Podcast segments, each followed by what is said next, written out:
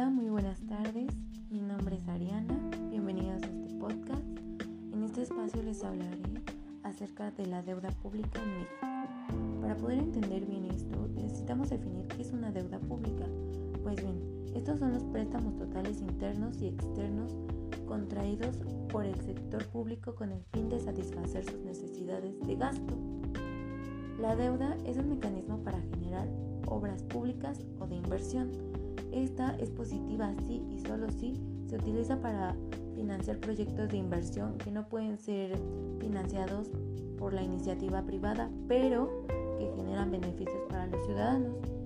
Sin embargo, cabe mencionar que debe cuidar su crecimiento, ya que una deuda demasiado alta genera desconfianza por parte de inversionistas o prestamistas, de manera que si la tasa de interés sube de forma abrupta, el gobierno pudiese verse incapacitado para poder pagarla, como es el caso de México.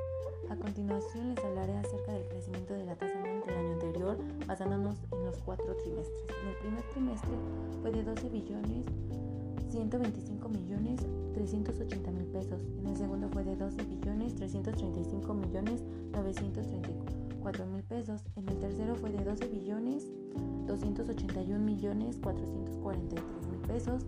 En el cuarto trimestre y último fue de 12 billones 130 millones 384 mil pesos.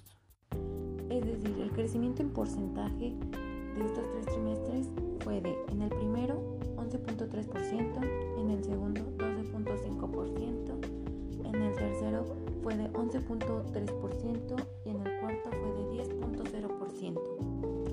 Actualmente la deuda neta del sector público se situó en 11 billones 762.7 mil millones de pesos, mientras que la deuda neta del gobierno federal se ubicó en 9 millones 102 mil millones de pesos.